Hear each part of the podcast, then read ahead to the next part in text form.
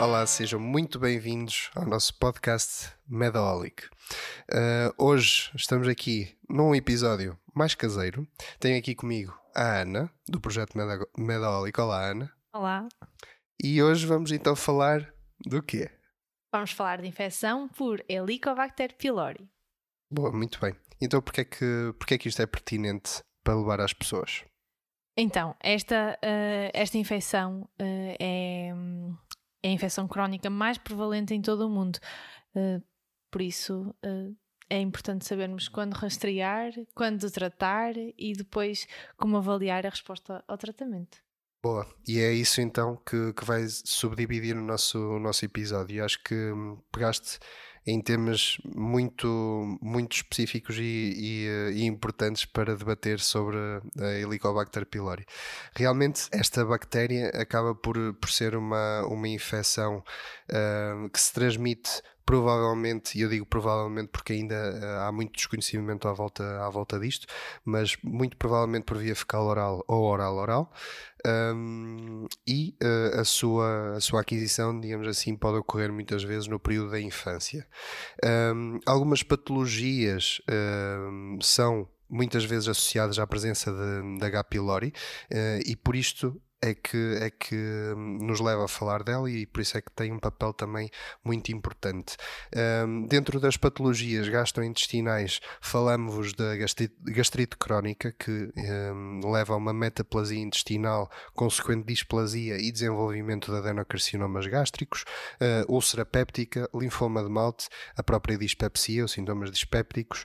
Uh, para além disso, existem algumas patologias extra-gastrointestinais, tais como a anemia ferropénica, a púrpura trombocitopénica imune, uh, o déficit da vitamina B12, entre outras, que não são desprezíveis ehm, de falarmos. Uh, a prevalência desta, desta infecção uh, em todo o mundo uh, acaba por ser preponderante e em Portugal também. na população adulta ronda os 60% a 86%, bastante significativa.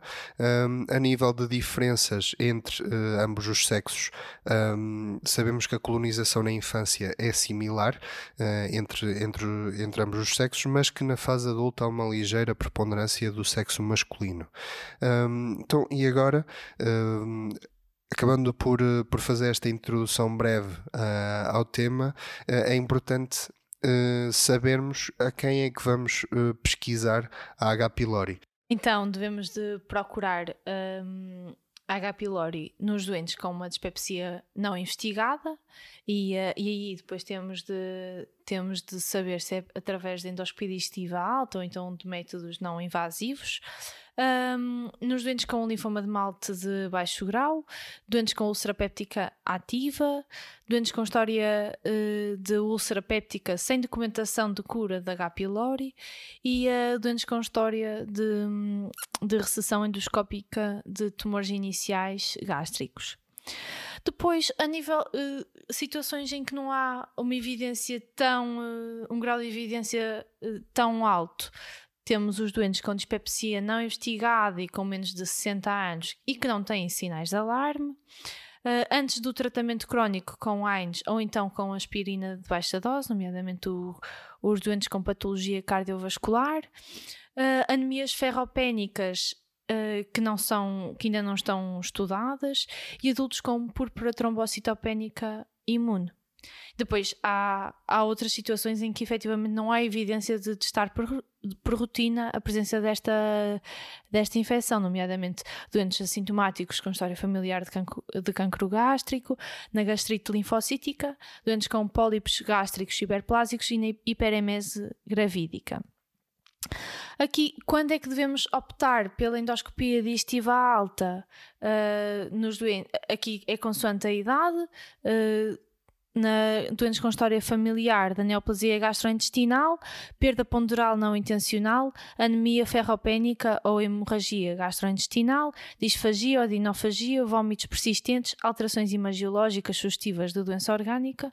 Um, os restantes serão para uh, optarmos por, uh, ou poderemos optar por métodos não invasivos de detecção de infecção por H. pylori. Aqui na idade, uh, deixei aqui em aberto porque efetivamente não é uma coisa coisa uh, que esteja uh, que, que, nos seja dita que é a partir de X anos. Segundo a, litera, a, a literatura, um, deixa-nos aqui algumas dúvidas, não é, Luís? Sim, uh, as indicações que tu deste para, para a endoscopia digestiva alta acabam por ser os sinais de alarme da dispepsia. Uh, é bom dar ênfase a isto. E realmente a idade é um dos, dos parâmetros que não está totalmente uh, consensual na, na, nas várias, nos vários artigos científicos que, que existem. os 50 anos, o cutoff dos 50 anos, acaba acaba por ser mencionado num consenso de Maastricht. Uh, os 55 anos são preconizados nas nossas normas de orientação clínica uh, e uh, há quem vá até aos 60, nomeadamente o Colégio Americano de, de Gastroenterologia, que impõe os 60 anos como a idade cutoff para a realização de endoscopia digestiva alta. Ok. Uh, de uma forma assim mais pormenorizada, queres então explorar os testes de de diagnóstico? Sim, temos várias opções. Uh, claro que já falamos aqui de um que é o invasivo, ou seja, a endoscopia digestiva alta acaba por ser eh, a primeira linha quando há indicação para, para ela. Um, ehm, e esse teste acaba por ser feito por biópsia e é um teste rápido de uriase. Uh, depois temos também algumas opções não invasivas, nomeadamente três: o teste de, de antigênio fecal o teste respiratório da ureia e o teste serológico. Uh, os testes de antigênio e, e, o teste respiratório acabam por ter uma, uma boa acuidade para se fazer aquela estratégia que tu mencionaste ainda há pouco, que é o test and treat. Uh, e acaba por também uh, estarem acabam por também estar indicados para se fazer a verificação da erradicação, como vamos falar também à frente. Uh, o serológico é o único que não é afetado pela carga bacteriana, mas não pode ser usado na verificação da erradicação. Uh, pronto, uh, depois há outros métodos uh, também dentro, os, dentro dos invasivos que acabam por ser a histologia, a cultura, o processamento por, por, PCR, mas que penso não valer a pena estarmos aqui a, a, exaustivamente a falar. E então, infecção encontrada é infecção tratada? É isso mesmo, Ana. nós encontramos H. pylori, é para erradicar a H. pylori. É esta a indicação. E então, o tratamento, hum, existem vários esquemas, não é? Que, que nós devemos, que, que nós podemos escolher e por isso, uh, quais é que são as melhores opções? É assim, antes de pensarmos nos vários esquemas terapêuticos, uh, subejamente conhecidos, um, é importante saber qual é que devemos selecionar. E temos aqui várias variáveis, nomeadamente os padrões de resistência de antibiótica local, um, a exposição antibiótica prévia do nosso doente e também as possíveis alergias que ele, que ele possa ter. Pronto, falamos aqui de, das resistências principalmente à claritromicina e ao metronidazol. Sabemos que uh, em Portugal temos uma, uma taxa de resistência superior a 15%, uh, eh, o que nos leva a pensar que uh, a primeira linha, o tratamento mais preconizado, será a, a, o esquema terapêutico quádruplo com bismuto, conhecido, pronto, o nome comercial Pilera, ainda é o único, que basicamente são três cápsulas quatro vezes ao dia, mais o inibidor da bomba de protões duas vezes dia durante 10 dias. Ora, dentro de, destas cápsulas, eh, de que antibióticos é que estamos a falar? Eh, estamos a falar do metronidazol, 125 mg, tetraciclina, 125 mg e do antiácido subcitrato de bismuto, 140 mg.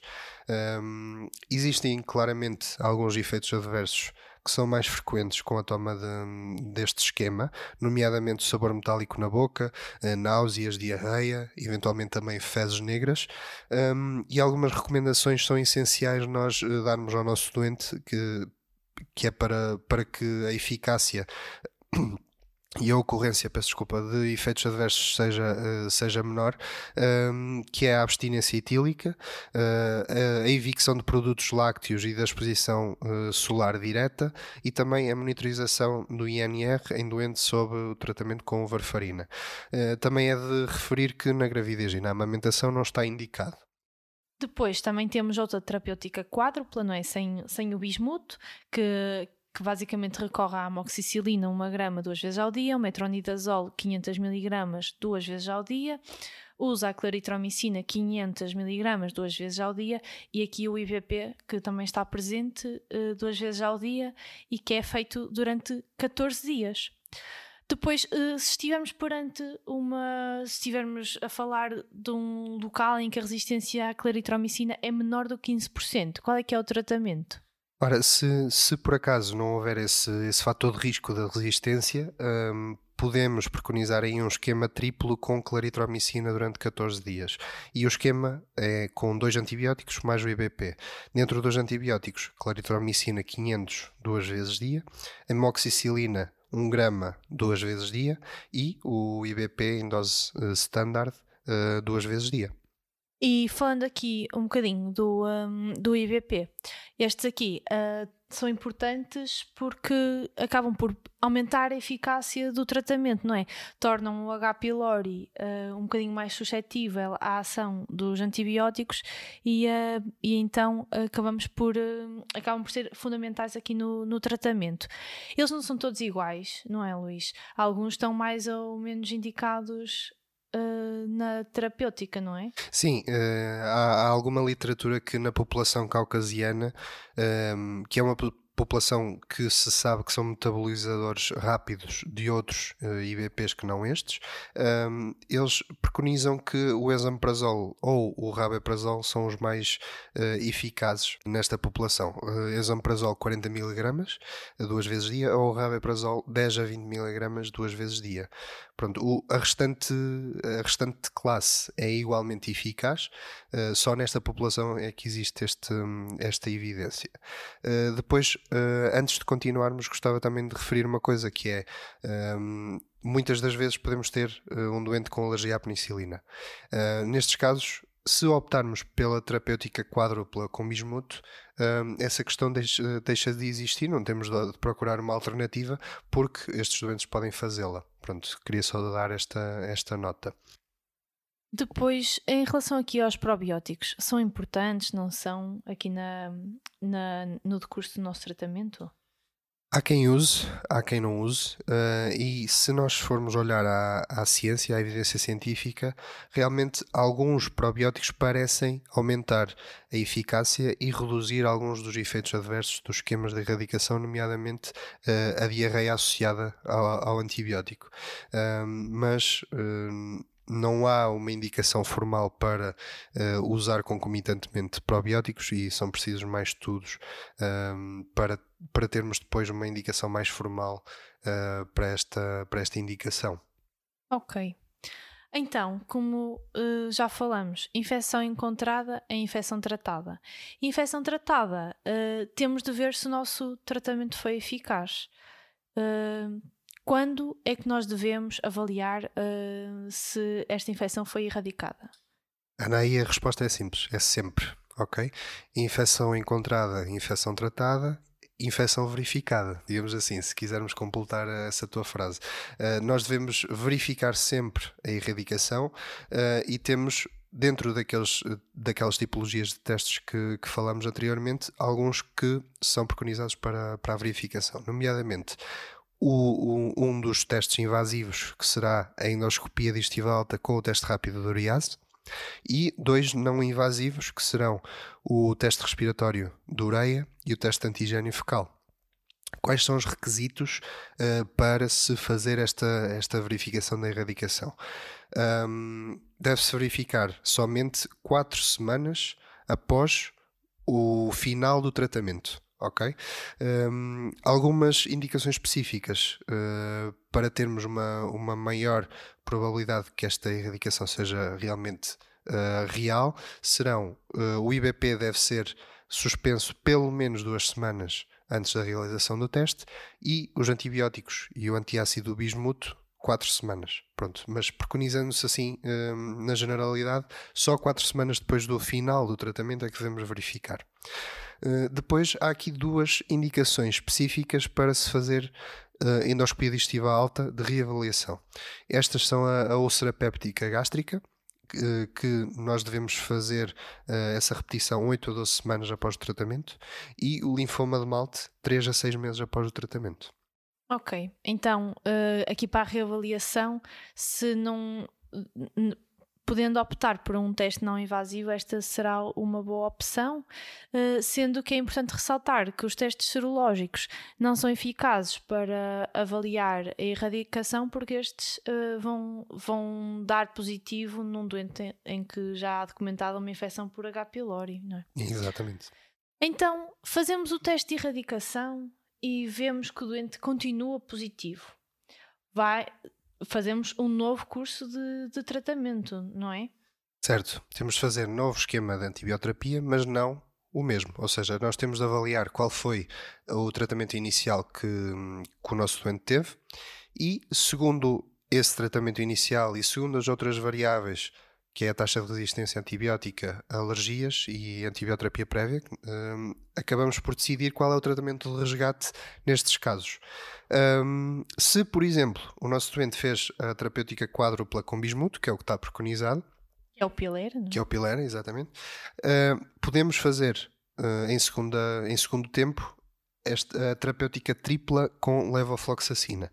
Duração do tratamento 14 dias. Uh, acabam por ser amoxi, amoxicilina 1000 mg duas vezes dia, levofloxacina 500 uma vez dia e o inibidor da bomba de prótons em dose elevada duas vezes dia.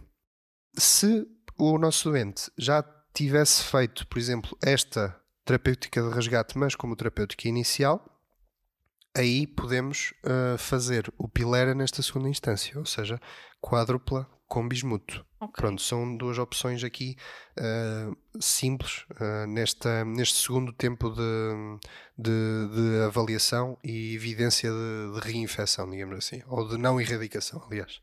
E depois, posteriormente, voltamos a reavaliar se houve ou não erradicação. Sempre, sempre se não houver evidência de erradicação, ou seja, se novamente o teste voltar a dar positivo, aí o doente já não se livra da endoscopia digestiva alta, não é? E deve ser, deve ser colhida biópsia uh, para, não só para histologia, mas efetivamente para realização de cultura, para nós termos acesso aqui ao teste de sensibilidade a antibióticos, porque podemos estar a falar de uma de um Helicobacter pylori com um padrão de resistências assim diferente. Exatamente, exatamente. Um, a terceira uh, acaba por ser de vez, digamos assim, e, e, na terceira tentativa ou na terceira positividade H. pylori, no meu caso, sendo, sendo dos cuidados de saúde primários, teria indicação para ser referenciado a meio hospitalar. No meio hospitalar, teria indicação para uh, fazer a, a, endoscopia com, com biópsia para cultura e TSA.